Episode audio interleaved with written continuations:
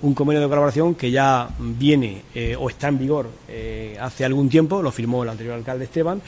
y que naturalmente eh, el nuevo alcalde, que soy yo, y su grupo de gobierno consideran que es un buen convenio, es un convenio razonable, es un convenio que pone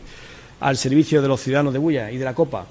todas las prestaciones de la, todas las prestaciones y servicios de la, del Instituto Nacional de la Seguridad Social